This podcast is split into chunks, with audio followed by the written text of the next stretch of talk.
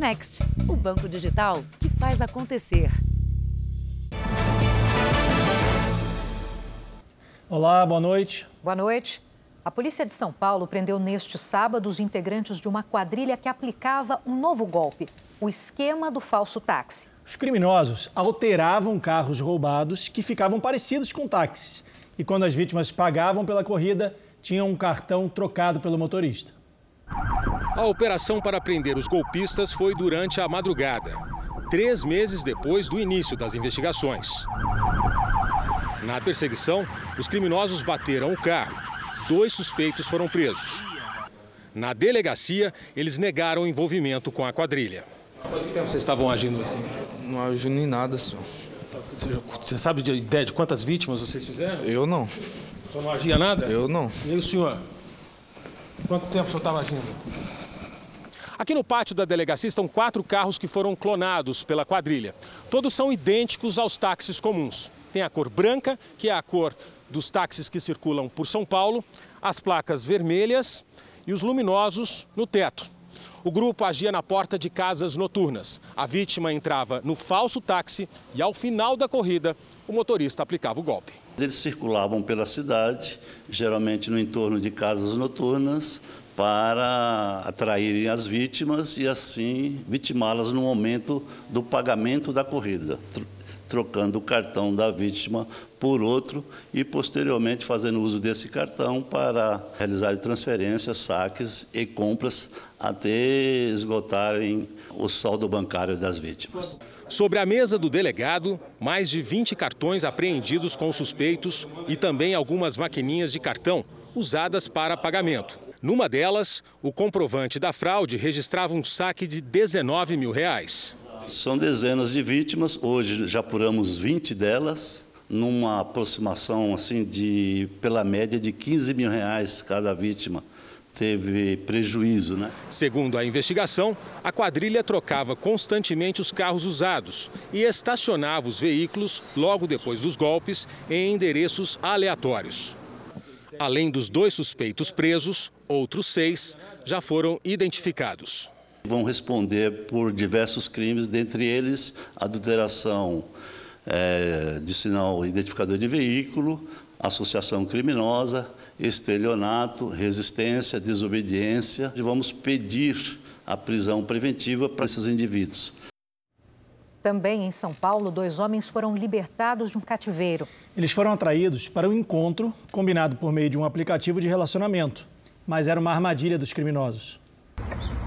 Essas são imagens do barraco para onde as vítimas eram levadas. O local fica em uma área com pouco movimento. A polícia chegou até lá depois de uma denúncia. Os sequestrados eram obrigados a fazer transferências via Pix para a conta dos criminosos. Os dois homens foram resgatados e levados para a delegacia. Um suspeito foi preso no próprio cativeiro. Outros dois estavam em um carro com uma das vítimas. Essa imagem de câmera de segurança mostra o veículo sendo conduzido pelos criminosos. A polícia tenta identificar outros integrantes da quadrilha. Veja agora outros destaques do dia.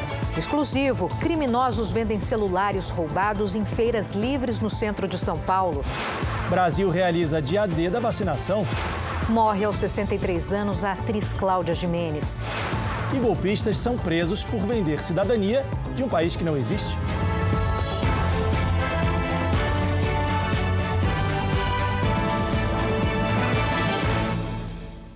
Oferecimento: o Pix no Bradesco está ainda melhor. Experimente.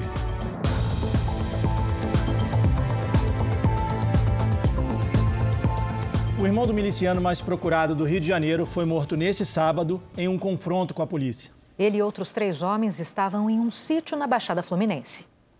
O trabalho de investigação da polícia levou os agentes até esse sítio, numa localidade de Nova Iguaçu, na Baixada Fluminense. Segundo as denúncias, o terreno era um dos esconderijos de milicianos da região. Depois de um intenso tiroteio com os policiais, quatro homens suspeitos de envolvimento com o crime morreram baleados. No local foram apreendidos três fuzis, duas pistolas, munição e fardas militares. Entre os mortos está Delso Lima Neto Delcinho, desde 2018 foragido do sistema penitenciário e irmão de Danilo Dias Lima, conhecido como Tandera, um dos dez criminosos mais procurados do país. Em 2021, depois da morte de Wellington da Silva Brago Eco, em um confronto com a polícia, uma guerra foi deflagrada pelo controle da milícia no Rio. De um lado está Luiz Antônio da Silva Bragozinho, irmão de Eco, e do outro Tandera, que fazia parte da mesma quadrilha, mas rompeu com o grupo. A separação provocou uma onda de violência nos bairros onde esses criminosos atuam. Isso representou um golpe duríssimo é, na milícia do Tandera e a Polícia Civil está atenta a essa movimentação sucessória. Quem vai suceder e os esforços continuam para a gente chegar na cúpula, inclusive prendendo o Danilo Tandera. De acordo com a polícia, o sítio onde houve o tiroteio pode ter sido local da execução de quatro jovens que estão desaparecidos há mais de uma semana.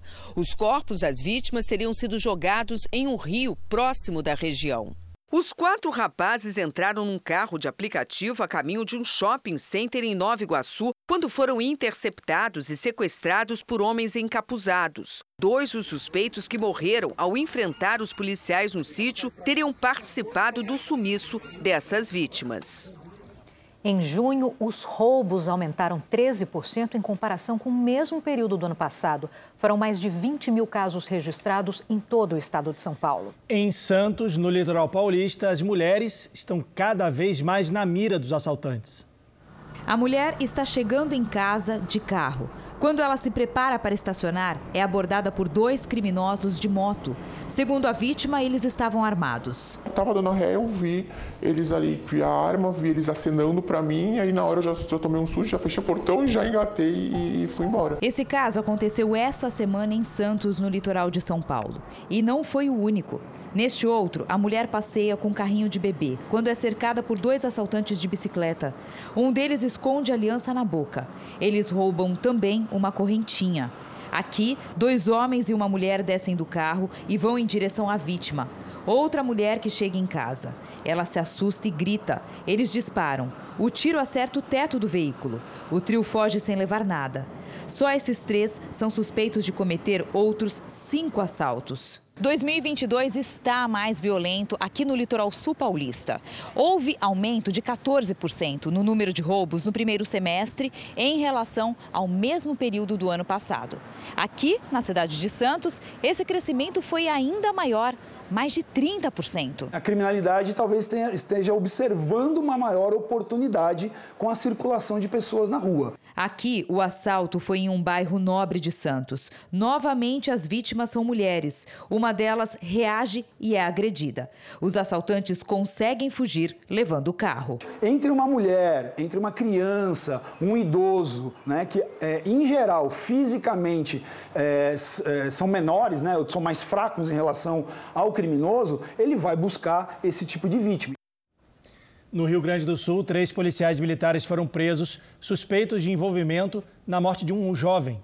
O rapaz ficou desaparecido por uma semana depois de ser colocado em uma viatura. Dezenas de pessoas foram até o batalhão da Polícia Militar de São Gabriel, município a 300 quilômetros de Porto Alegre.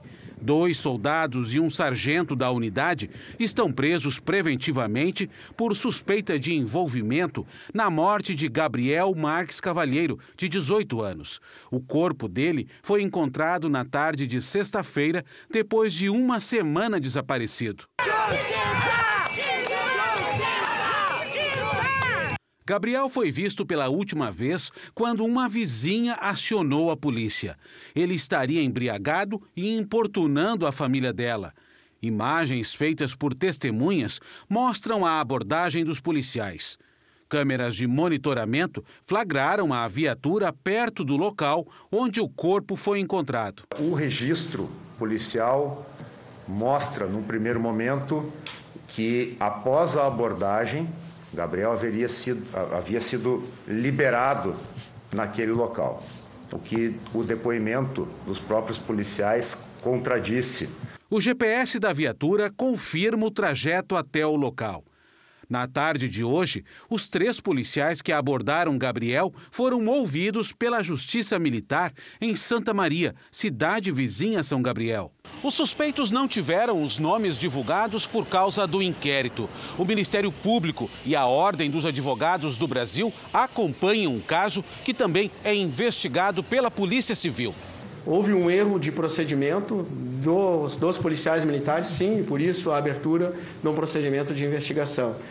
O corpo de Gabriel Marques foi velado neste sábado e o sepultamento está previsto para o domingo.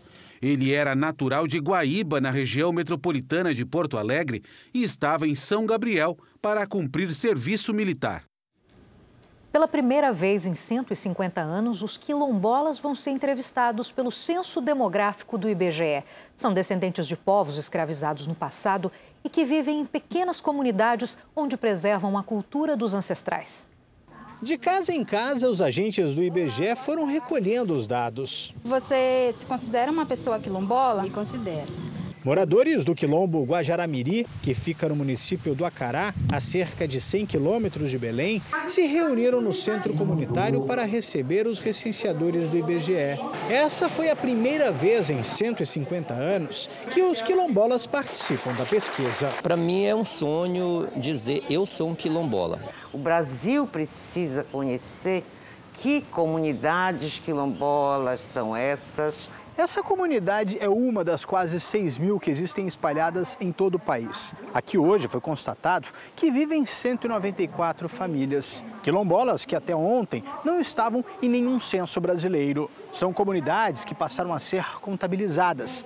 Números que vão servir como referência para trazer mais qualidade de vida nas comunidades. A partir dessa informação, a gente passa a ter é, efetivamente conhecimento sobre a distribuição dessa população.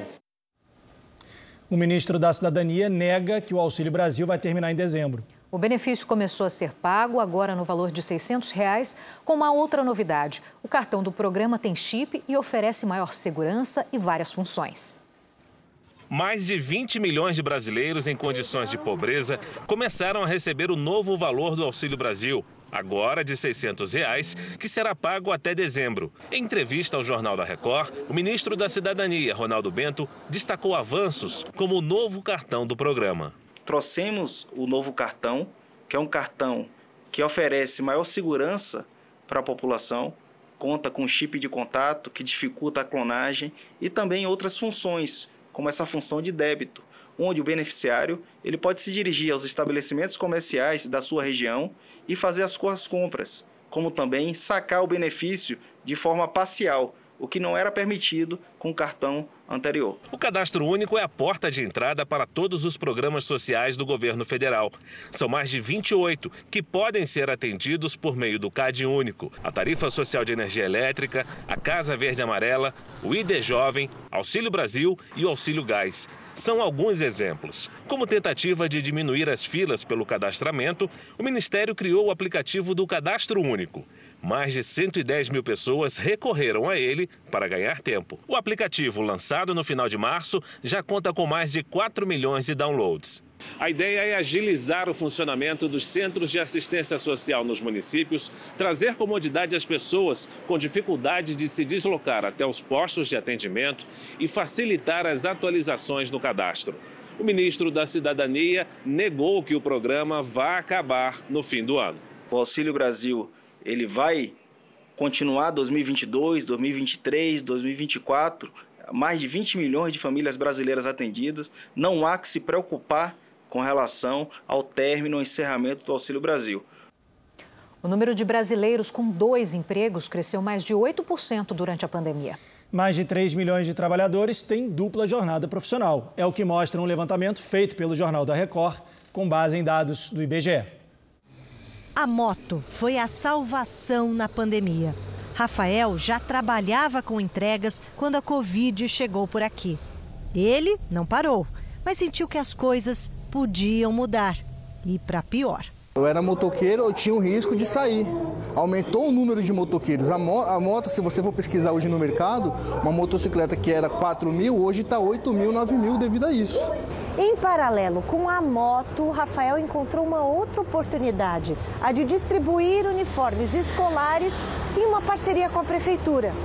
Só que ainda era pouco. Ele precisava aumentar a renda e, para isso, pensou em abrir o próprio negócio. Começou a comprar forno, equipamento de cozinha e, no fim do ano passado, abriu a própria pizzaria.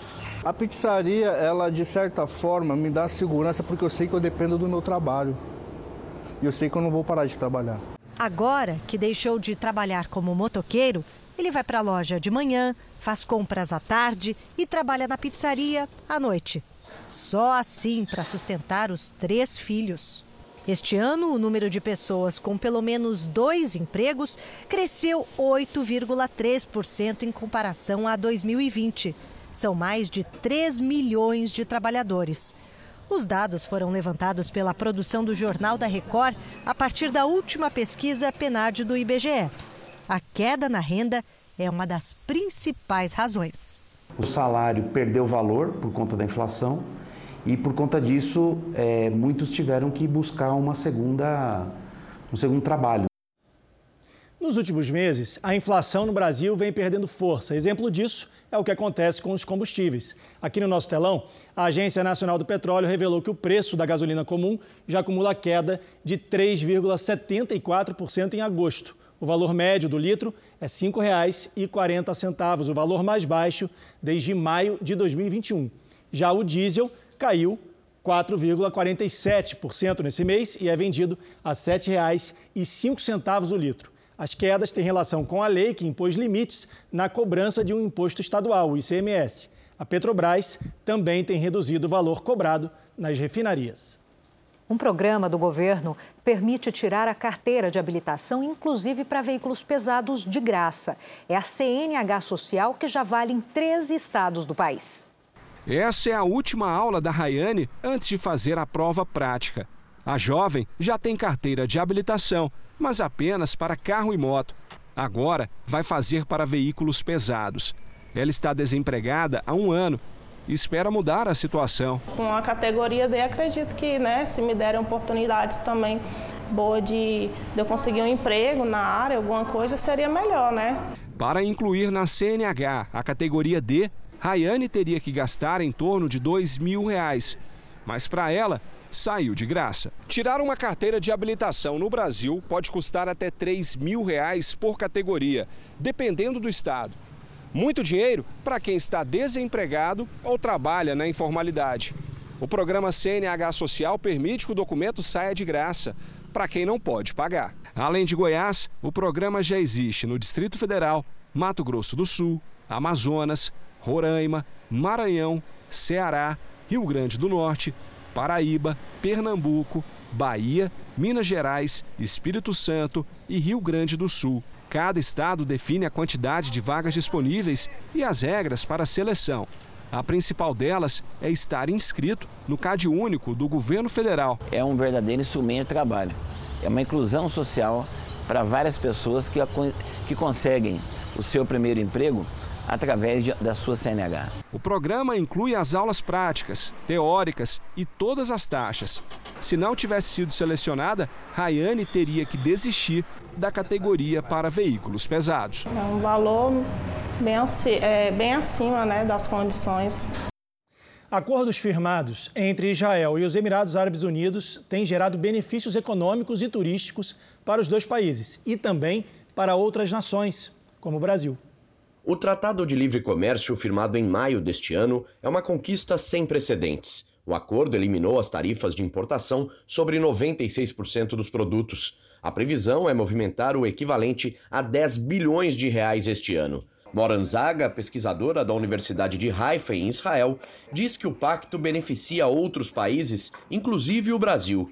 O governo brasileiro já tem relações econômicas com Israel e os Emirados Árabes. Por isso, o pacto facilita os acordos multilaterais, diz. Um outro acordo de normalização entre Israel e Emirados Árabes, firmado há dois anos, também foi considerado histórico e gerou benefícios econômicos. Um deles foi a redução no tempo de viagens aéreas internacionais, o que ajudou a impulsionar o turismo na região. Antes do acordo, as aeronaves que chegavam ou partiam de Israel tinham que desviar do espaço aéreo de vários países árabes, o que fazia com que as rotas ficassem mais longas. Agora, com a abertura do espaço aéreo da Arábia Saudita, Marrocos, Bahrein e dos Emirados Árabes, as viagens para muitos destinos ficaram mais curtas e baratas. A pesquisadora acredita que os acordos ainda contribuem para o processo de paz. Israel já tinha boas relações com a Europa, Estados Unidos e Ásia. Agora é como se o país fosse visto cada vez mais como integrante do Oriente Médio, afirma.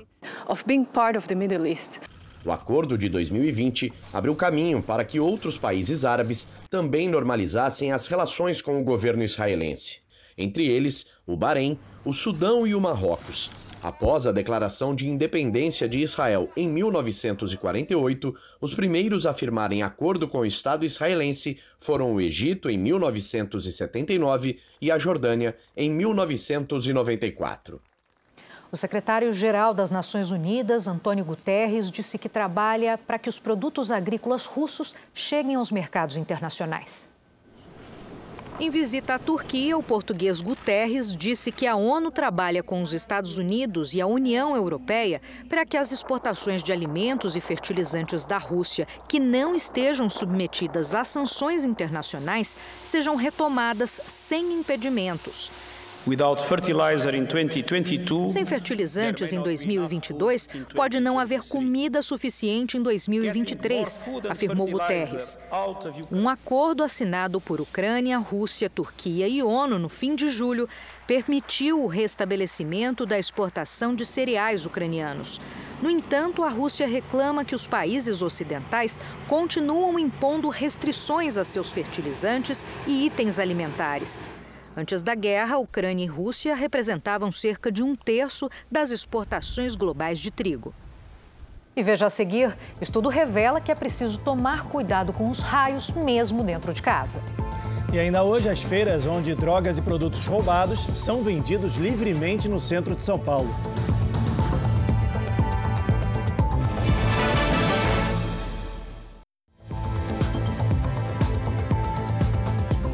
Você sabia que pode ser arriscado tomar banho na hora de uma tempestade? É, especialistas alertam que, mesmo dentro de casa, não estamos livres do perigo dos raios. Nuvens carregadas tomaram o céu de Timbó, no interior de Santa Catarina, esta semana. Quando uma tempestade como essa se forma, logo surgem os raios. Estoura, né? Daquele estouro grande. É, é bem assustador. Fico receosa, bastante, porque faz grandes estragos aonde cai, né? O Brasil é o país com a maior incidência de raios em todo o mundo. São mais de 77 milhões de registros por ano. Em muitos casos, pode ser fatal. A explicação está no choque entre o calor e a umidade da Amazônia e o ar mais frio que vem do sul. Toda vez que a gente tem uma tempestade se formando, principalmente na primavera e também no verão, essa ocorrência, essa incidência ela é muito maior. Provocam fortes tempestades, que resultam sempre em chuva forte, muita ventania e principalmente a incidência de raios, né? Tem que se prevenir bem do raio, né? Ficar em locais mais protegidos, né? A maioria das pessoas conhece as regras básicas de segurança durante uma tempestade, como não ficar debaixo de árvores ou perto de estruturas metálicas. Mas os especialistas alertam que, mesmo dentro de casa, é preciso tomar muito cuidado com os raios. Algumas atividades na hora de um temporal podem ser perigosas. Metais e água são condutores de eletricidade, por isso evite tomar banho na hora de uma tempestade. O telefone fixo e outros aparelhos ligados na tomada também podem transmitir uma descarga elétrica. O alerta está neste artigo, publicado num importante site acadêmico por um professor de física do Reino Unido. Dona Marta aprendeu na prática. Estava lavando a louça quando um raio entrou pela cozinha de casa. Eu estava na pia lavando louça, de repente um raio entrou dentro da janela. Foi tempo de segundo, foi só sair, o raio pegou. Depois da tempestade, a recomendação é esperar meia hora antes de retomar a vida normal. O sábado foi de tempo firme na maior parte do Brasil. A chuva se concentrou no litoral do Nordeste e no extremo norte do país. Paula Branches, quando esse cenário deve mudar, hein? Boa Só na terça-feira, Giovana. Boa noite para você, para o Estoliar e para quem nos acompanha também. Olha, pessoal, na próxima semana a chuva volta a atingir a região sul. Até lá, o tempo segue firme na maior parte do país. Uma frente fria lá no sul da Bahia deve provocar temporais nos próximos dias, com alertas para alagamentos e deslizamentos na região que fica entre o litoral baiano e também Pernambuco. E olha, podem ocorrer pancadas de chuva também entre o norte do Maranhão e o estado do Amazonas. Nas áreas claras aqui do mapa, tempo firme. No sul, há risco de geada na fronteira com o Uruguai e na região serrana. A previsão é de frio congelante, com mínima de menos 1 grau. No sul de Minas, tempo nublado e temperatura baixa, friozinho de 5 graus. No sul de Mato Grosso do Sul, a previsão é de sol com mínima de 7 graus. Agora vamos às máximas, então, pelo Brasil. Lá em Curitiba, 14 graus. No Rio de Janeiro, máxima de 22. Em Brasília, 26. Em Aracaju, também 26. E olha, aqui em São Paulo, o friozinho continua. Neste domingo, o tempo fica fechado e a mínima será de 10 graus. Só na quarta-feira, a temperatura vai subir um pouquinho, a máxima vai ser de 24 graus. Hora do nosso tempo delivery. A Mari quer saber como fica o tempo em Salvador, Paula. Fala, Mário. Boa noite, tudo bem? Olha, a chuva será constante por aí e pode causar alagamentos e deslizamentos. Por isso, muita atenção com as áreas de risco nos próximos dias, viu? A Noelia, da cidade de Jaraguá do Sul, Santa Catarina, como é que fica o tempo lá? Ei, Noeli, tudo bem? Olha, pode preparar o chocolate quente porque o frio continua nos próximos dias. Neste domingo tem chance de nevoeiro, mas à tarde o tempo abre. Na segunda e na terça, olha só, as mínimas serão de 10 e de 13 graus. Participe também do Tempo Delivery pelas redes sociais. É só mandar a sua mensagem com a hashtag você no JR. Boa noite e até a próxima, gente. Bom noite, domingo. Na China, o número de mortos por causa das enchentes subiu para 23. Já do outro lado do país, a falta de chuva fez o governo emitir um alerta nacional de seca. Cerca de 600 bombeiros ainda procuram por oito desaparecidos. Uma tempestade repentina atingiu uma província do oeste chinês, causando inundações e deslizamentos. Mais de 1.500 moradores foram forçados a deixar as próprias casas.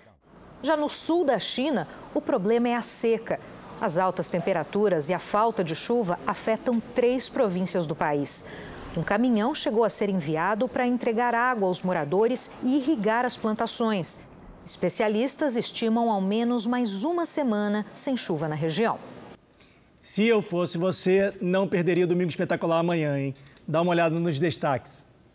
A mãe de Rodrigo Mussi fala sobre as acusações de que tentou ganhar dinheiro às custas do filho famoso. Alguém criou essa estratégia para ele.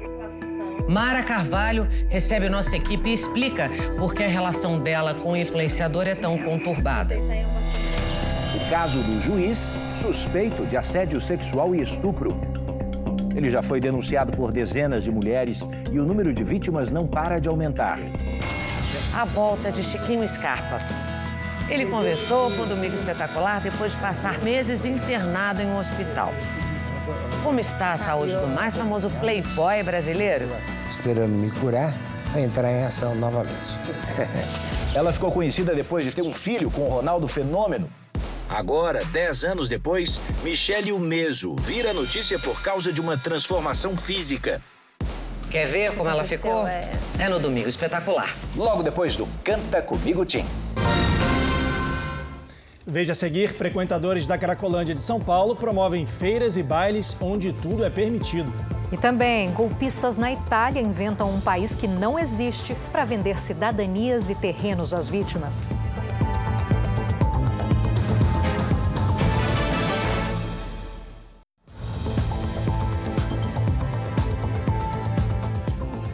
Polícia Civil de Minas Gerais prendeu seis suspeitos de comandar duas empresas ilegais de venda de anabolizantes pela internet. A entrega era feita pelos Correios.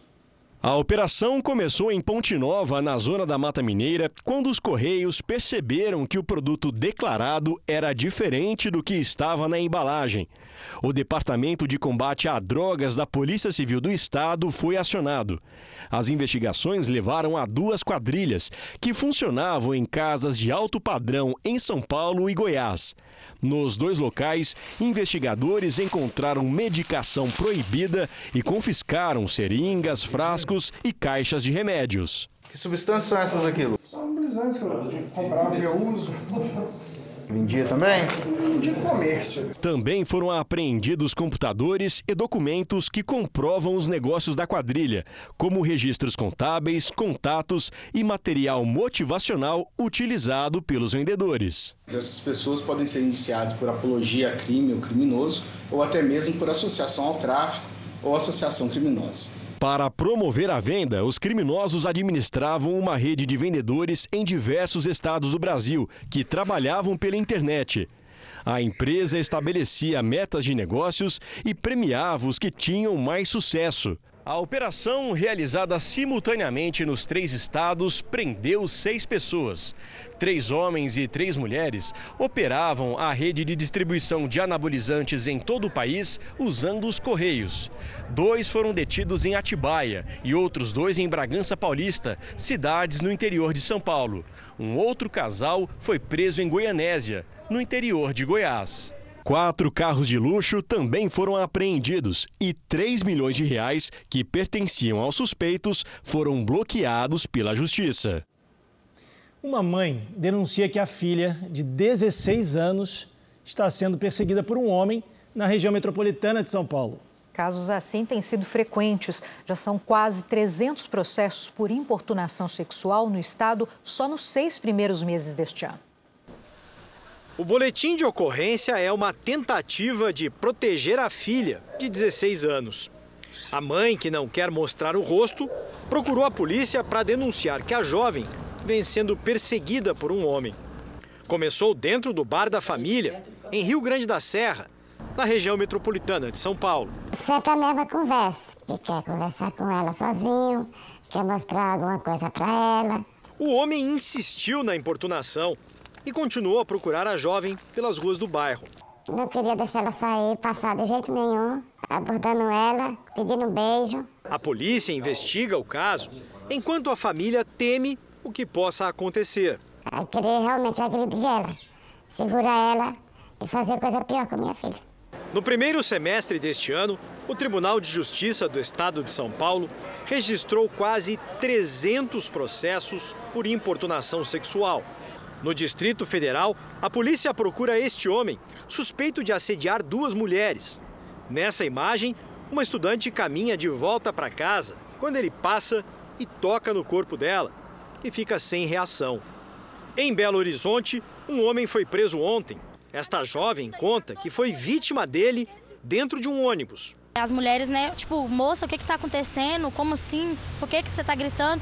Aí eu expliquei, falei, não, minha calça tá molhada, a calça dele também tá molhada. Até quatro anos atrás, casos assim eram tratados na justiça como contravenção e a punição era, no máximo, prestar serviços comunitários. Com uma lei aprovada em 2018, a importunação sexual virou crime e a pena pode chegar a cinco anos de prisão. Esta professora de direito explica a diferença entre assédio sexual e importunação. O assédio sexual é um crime, na verdade, que depende de que o sujeito ativo, quem vai praticar o fato, tem algum tipo de hierarquia, algum tipo de ascendência sobre a vítima. A importunação sexual, o sujeito que vai praticar o fato pode ser qualquer um que venha a é, praticar algum tipo de ato com finalidade libidinosa, finalidade sexual, sem anuência da vítima. Mesmo que não existam testemunhas do crime, as vítimas devem sempre denunciar. Sem dúvida, há outros elementos a serem considerados, há outras formas. A, a própria palavra da vítima é um meio de prova. Evitar a impunidade de agressores é o que pode dar mais tranquilidade para vítimas como a filha da nossa entrevistada. Se acaso precisar dela querer ir na padaria comprar alguma coisa para ela, ficar livre desse tipo de gente. Um caso de maus tratos contra um cachorro ganhou destaque no Rio Grande do Sul. Depois de ser gravado atropelando e batendo no próprio animal de estimação responsável pelo bicho, que perdeu a guarda e chegou a ser detido, que é o cachorro de volta. Nas imagens de câmeras de segurança é possível ver o cachorro sendo arrastado com a caminhonete em movimento. Mas ao invés de resgatar e ajudar, o dono para o carro e começa a bater no animal. Um morador de rua foi o que eh, gritou para o motorista parar o carro porque estava sendo arrastado um cachorro e ele ia matar esse cachorro. Ele estava bastante uh, nervoso, bravo naquele momento, quando começou a aglomerar pessoas na volta dele. Ele falava que tudo aquilo era por conta de um cachorro, ele nos questionava isso. O homem ficou 24 horas detido e foi liberado. Renatinho, como agora é chamado cachorro, teve uma das patas traseiras quebrada quando pulou do carro em movimento. O caso é investigado e será tratado criminalmente. Mesmo depois de bater no animal, o agressor e a mulher dele pediram o pet de volta.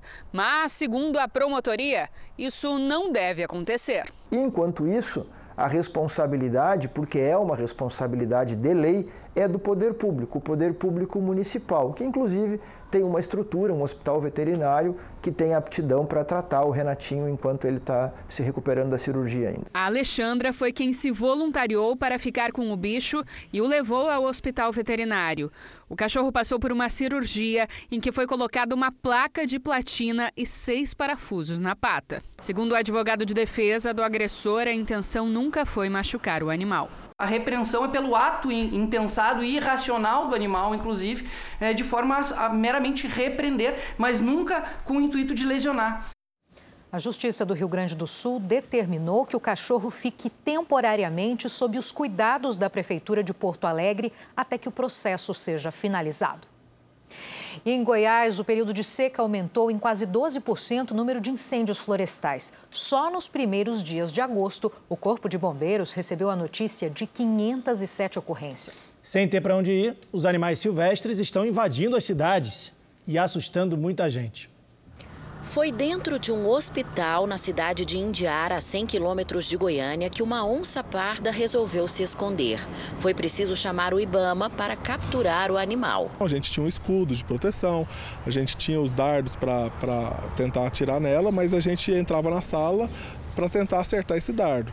Infelizmente, devido ao estresse, foi difícil a anestesia fazer efeito imediatamente. Ela demorou muito para fazer o efeito e a gente teve que acertar pelo menos três dardos nela. Os animais também apareceram em outras cidades do estado. Em Aparecida de Goiânia, na região metropolitana, um macaco foi visto no telhado de uma casa em busca de alimento. No município de Inhumas, a 35 quilômetros da capital, moradores registraram a passagem deste lagarto teiu, que estava perto de um sistema de captação de água. Já a família de capivaras foi flagrada pelas ruas da cidade de Porangatu, que fica a 300 quilômetros de Goiânia. O governo de Goiás chegou a decretar situação de emergência ambiental por 120 dias como medida preventiva no combate aos incêndios florestais. Entre janeiro e julho, o Corpo de Bombeiros atendeu a mais de 4.800 ocorrências, um aumento de 12% em relação ao mesmo período do ano passado. Apenas nos oito primeiros dias de agosto, a corporação registrou mais de 500 ocorrências. O Corpo de Bombeiros alerta para os perigos do fogo. Com a conscientização da população, tentando informar a população a respeito de, de não colocar fogo, não atear fogo, justamente porque isso traz sérios problemas para toda a sociedade, para o meio ambiente de uma forma geral. Hoje foi o dia D de vacinação em todo o Brasil. A campanha do Ministério da Saúde é para atualizar a carteirinha de vacinação de menores de 15 anos. A preocupação dos especialistas é que doenças erradicadas, como a poliomielite, voltem a existir. O choro é um alívio para Darlan. Afinal, Mariela está protegida contra a poliomielite. A minha satisfação hoje é por isso, por ela ter tomado a vacina e tá hoje aqui, né, chorando, mas não podemos fazer nada, né? Neste sábado aconteceu o dia D contra a poliomielite. O foco são crianças menores de 5 anos. Em São Paulo, 106 mil doses já foram aplicadas. Em Belém, a expectativa é vacinar 83 mil crianças. Em Recife e no Rio de Janeiro, a vacinação também aconteceu. Em Belo Horizonte, a campanha acontece em 152 postos. É inaceitável que nos dias de hoje doenças tão antigas, como é o caso da poliomielite, como é o caso do sarampo, ainda possam ameaçar as crianças do Brasil a polio não tem cura. Há quase 30 anos, o Brasil está livre da doença. Em 2015, a cobertura vacinal foi de 98%. Em 2021, ficou abaixo de 70%. Este ano, o Ministério da Saúde quer vacinar, no mínimo, 95% do público-alvo. Em Salvador, a procura pela vacina é tímida. Em duas semanas de campanha, apenas cerca de 2.500 crianças se vacinaram contra polio. É menos de 2% do público esperado. A campanha também atualiza a caderneta de vacinação de crianças e adolescentes até 15 anos contra diversas doenças. Meningite, e a poliomielite. E, e, elas vão verificar se precisam tomar outra, que é, é assim, quando você chegar no posto, uma vacina que vai ser para vencer em 2023, ela já coloca na, na cadernetinha. Aí a gente já fica preparada para a próxima data. Eleições 2022, vamos ver como foi o dia de campanha dos candidatos à presidência. Ciro Gomes caminhou pelo calçadão de Campo Grande, na zona oeste do Rio, um dos mais importantes centros de comércio popular da capital. Ao lado da vice Ana Paula, o candidato do PDT tirou fotos, conversou com comerciantes e ambulantes e discursou. Durante a caminhada, Ciro Gomes disse que vai combater o desemprego e a informalidade com investimentos no setor industrial. O candidato também criticou a política de preços da Petrobras. De janeiro a março, a Petrobras distribuiu distribuiu 48 bilhões de reais de lucros e dividendos sem pagar um centavo de imposto a ninguém. Ciro Gomes comentou o pedido que fez ao Tribunal Superior Eleitoral para barrar a candidatura do presidente Jair Bolsonaro. À tarde esteve em São Gonçalo, na região metropolitana do Rio. Uma motociata na rodovia Presidente Dutra deu as boas-vindas ao candidato à reeleição Jair Bolsonaro do PL. Apoiadores também foram ao local conversar com Bolsonaro. Isso, apesar do, da dificuldade de estar na presidência. Mas, a missão. Missão dada é missão cumprida. O presidente passou sábado na cidade de Resende, no sul do estado, onde acompanhou a formatura de novos cadetes. Foi nessa academia militar que o presidente Jair Bolsonaro também se formou em 1977. Neste sábado, 395 alunos receberam o espadim, uma tradição que marca o rito de passagem de aluno para cadete do Exército. Lucas Cremonese, de 20 anos, primeiro colocado da turma, recebeu o espadim do presidente. Ao contrário do que aconteceu em outras solenidades na Academia das Agulhas Negras, dessa vez Jair Bolsonaro preferiu não discursar. A comitiva presidencial foi de helicóptero até a cidade de São José dos Campos e depois seguiu para Brasília. Simone Tebet participou do comício de lançamento de sua campanha em São Paulo. O evento contou com a participação de políticos que apoiam sua candidatura, entre eles o prefeito de São Paulo, Ricardo Nunes, e o governador e candidato à reeleição, Rodrigo Garcia. Ela discursou e explicou como pretende melhorar a saúde com financiamentos do Sistema Único de Saúde. O que nós vamos fazer, inclusive, por conta da pandemia que deixou atrasado muitos serviços da saúde, nós vamos fazer um verdadeiro mutirão em estados e municípios, fundo a fundo, repassando recursos frio de 11 graus, Lula, candidato do PT, discursou no Vale do Ayangabaú, no centro da capital paulista. O local foi escolhido porque foi palco de diversos movimentos sociais, entre eles o comício pelas diretas já em 1984. Lula estava acompanhado do candidato a vice, Geraldo Alckmin, que pela primeira vez convidou o ex-companheiro tucano, Aloysio Nunes Ferreira, para participar do ato. A ex-presidente Dilma também participou do comício. Esse evento de hoje foi tratado como um lançamento oficial da campanha. Isso porque São Paulo é o maior colégio eleitoral do país e os coordenadores avaliaram que aqui seria um bom lugar para aproximar Lula do público. No discurso, Lula defendeu os programas que valorizam a educação, combateu a violência doméstica, prometeu a criação de novas vagas de trabalho e a revisão da tabela do imposto de renda. Porque essa gente não paga sobre lucro, não paga sobre dividendo. Quem paga é o povo que desconta no olerite. As pessoas vão voltar a ter emprego. Caso eleito, Lula deve nomear Geraldo Alckmin para o Ministério da Defesa. O petista repete a mesma fórmula de 2004 quando nomeou o vice dele, José Alencar, para o mesmo ministério. Soraya Tronic, do União Brasil, esteve em Campo Grande, Mato Grosso do Sul, para o lançamento oficial da campanha. A candidatura de Pablo Marçal do PROS continua indefinida. Hoje, o ministro do Supremo, Gilmar Mendes, confirmou uma decisão do Tribunal Superior Eleitoral que manteve Eurípides Júnior na presidência do partido. A disputa pela presidência do PROS interfere na candidatura de Pablo Marçal, porque Marcos Holanda apoia Marçal para o Palácio do Planalto, mas Eurípides é contra. O TSE ainda deve julgar o registro. Marçal participou de evento de campanha com apoiadores numa cidade vizinha a São Paulo. O candidato do Novo, Felipe Dávila, teve gravação de programa de TV em São Paulo. O candidato Roberto Jefferson, do PTB, não divulgou a agenda. O futebol brasileiro está cada vez mais internacional, não só pelos craques daqui que fazem sucesso em outras partes do mundo. Exatamente, Giovanni. Isso acontece porque cada vez mais talentos estrangeiros vêm parar aqui no Brasil, principalmente os vizinhos sul-americanos. O zagueiro venezuelano Ferrarese, do São Paulo, e o volante argentino Fausto Vera, do Corinthians, são novatos numa lista que chega a 78 estrangeiros inscritos no Campeonato Brasileiro da Série A. Destes, 23 são argentinos e 13 uruguaios. Juntos, esses dois países somam 48% dos estrangeiros do futebol brasileiro. A relação de quem se destaca por aqui é grande. O líder do Brasileirão, o Palmeiras, conta com o paraguaio Gustavo Gomes, o uruguaio Piquerez e o argentino Flaco Lopes.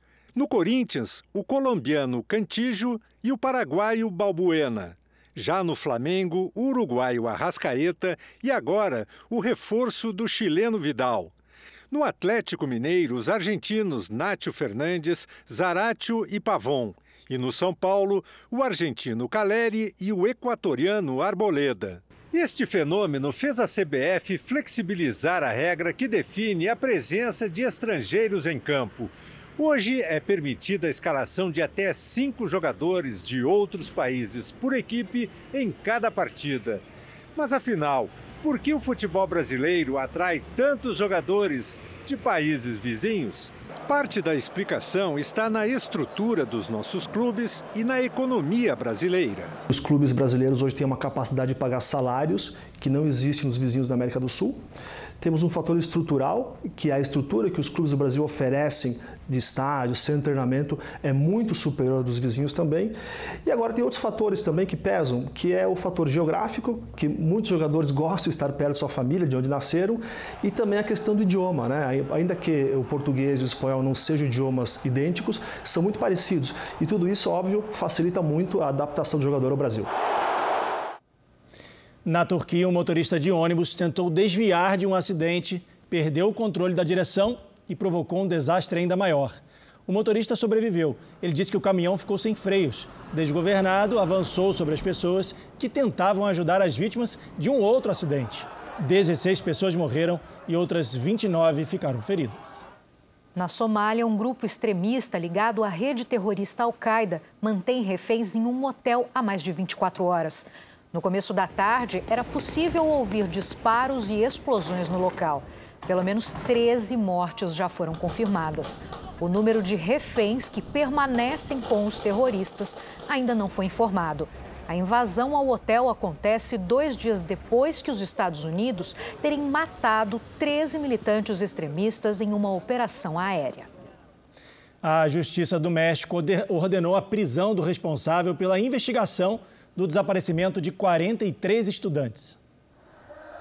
Os jovens sumiram em 2014. Agora, oito anos depois, o ex-procurador-geral Jesus Murillo Ocaran foi preso na cidade do México. Ele é acusado de atrapalhar as investigações do caso que chocou o país.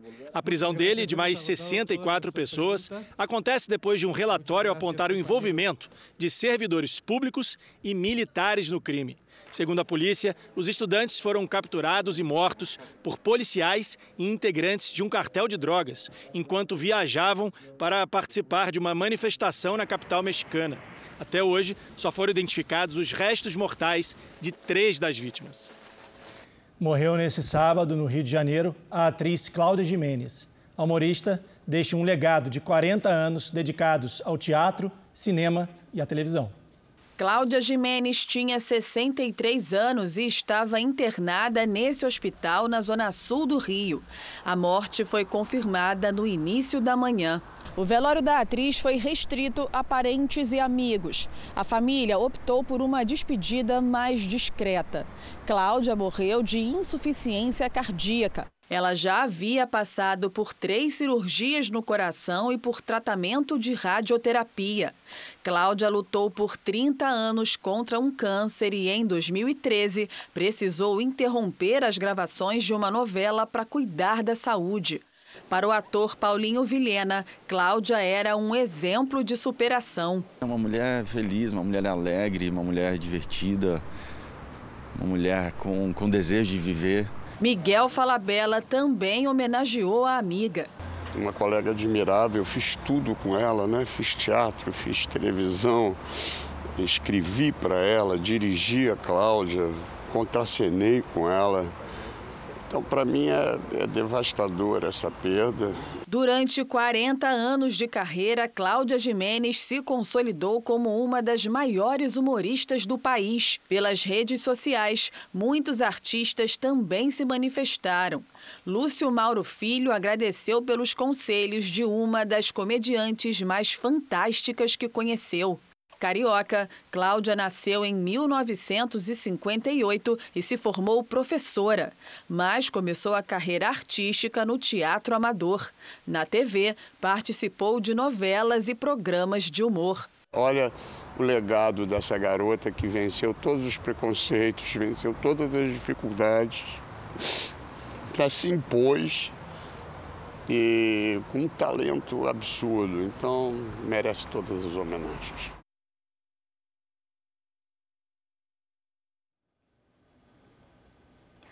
A atriz Angelina Jolie acusou o ator Brad Pitt de agressões físicas e verbais contra ela e os filhos. Os detalhes da investigação da separação do casal foram revelados depois do vazamento de um relatório do FBI à Polícia Federal Americana. Angelina Jolie e Brad Pitt se separaram em 2016 e ela processou o marido por violência doméstica. Segundo o relatório, foi numa viagem no jato particular da família que o marido agrediu fisicamente e verbalmente a ela e as crianças. O pedido de divórcio teria sido feito logo depois desse incidente. Angelina Jolie também acusou o ex-marido de uso abusivo de álcool. Brad Pitt não foi formalmente acusado e nega tudo. O casal tem seis filhos. Uma feira clandestina atormenta os moradores do centro de São Paulo. O local funciona como um ponto de venda de drogas e celulares roubados. Os criminosos ainda ouvem som alto durante toda a madrugada. Quem vive na região diz que eles não respeitam nem mesmo a polícia. Mesmo numa noite fria, esta rua está cheia de gente. É sempre assim. Moradores do centro de São Paulo denunciam que o local virou uma feira clandestina, um ponto de compra e venda de celulares roubados. O endereço atrai até mulheres com crianças. Olha, são muito desses ladrões de celulares da rua, tá? As bicicletas ficam tudo do lado, aí eles ficam bebendo uísque, som altíssimo. E se alguém jogar um copo de água pela janela, eles invadem a portaria do prédio, arrancaram portas de alumínio dos prédios, arrebentaram de outro prédio também. Aos finais de semana, tendas são montadas para vender bebidas. O som dos carros fica no último volume. Esta mulher, que não quer se identificar, conta que o local também é ponto de venda de drogas. Ele esconde a droga no beiral das janelas do outro lado, que é um hotel, a lateral de um hotel. O cliente vem, ele vai lá, pega a droga. A 300 metros dali, moradores e comerciantes enfrentam um problema parecido. Nesta rua também tem aglomeração, mas de dependentes do crack, principalmente durante a madrugada.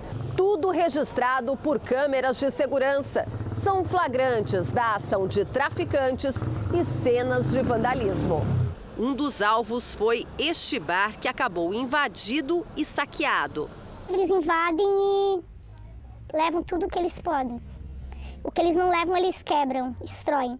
Neste sábado, às duas da manhã, era praticamente impossível passar de carro por causa da quantidade de usuários com cachimbos de crack na mão. Esta comerciante, que é também moradora do centro de São Paulo há 30 anos, diz que há três meses a situação está assim. Quando acontece alguma confusão, ela fecha as portas e corre para os fundos da loja com um taco na mão. Não sabe mais como se defender. E ainda lamenta porque perdeu os clientes. Muito roubo, né? Assaltos com agressão, principalmente pessoas de idade. Vários clientes meus foram agredidos tem um cliente meu que ficou três dias hospitalizado.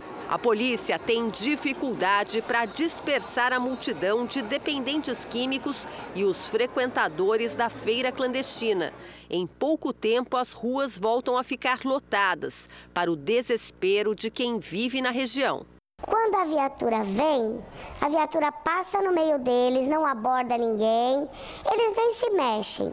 Quando a viatura retorna à esquina, eles fazem gritos de guerra, dão risada, pulam e aumentam o som três vezes mais em represária porque a gente chamou a polícia.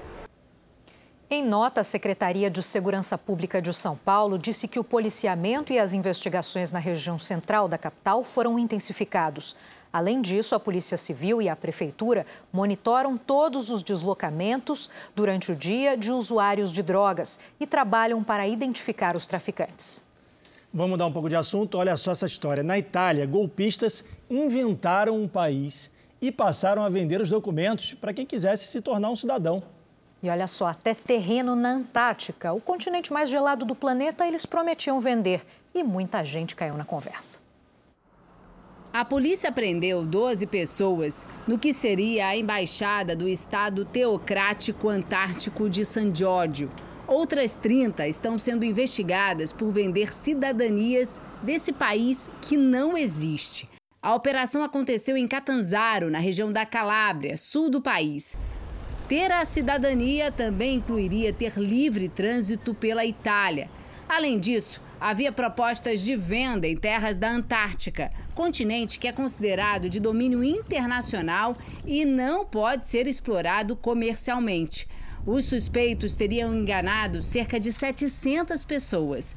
Para tornar o golpe ainda mais real, havia até um brasão do suposto Estado teocrático antártico San Giorgio e tudo devidamente registrado num falso diário oficial da União, atestando que é um Estado independente. O país também teria instituições, todas com seus brasões, casos dos Ministérios da Defesa e da Marinha e até o símbolo de uma fictícia agência nuclear. O governo de San Giorgio também era ativo nas redes sociais. Postava as principais notícias do que seria o jornal de maior circulação nacional. Uma das manchetes mentirosas é que o país seria a favor de um projeto educativo em saúde na África. Segundo as investigações, os novos moradores do falso país teriam passaportes, bilhetes de identidade e até carteira de motorista. Em troca da cidadania, que custava até mil euros, quase 5.200 reais, eram oferecidas vantagens, como menos impostos, financiamento para projetos e até isenção da vacina contra a Covid. Os criminosos teriam movimentado o equivalente a 2 milhões de reais. Batizada como Terra do Nunca, a operação da polícia italiana começou no ano passado.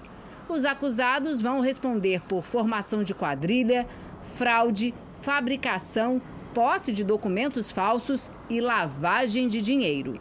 E no Japão, um cachorro gigante chama a atenção das pessoas, mas ele não é real, só existe graças à tecnologia 3D.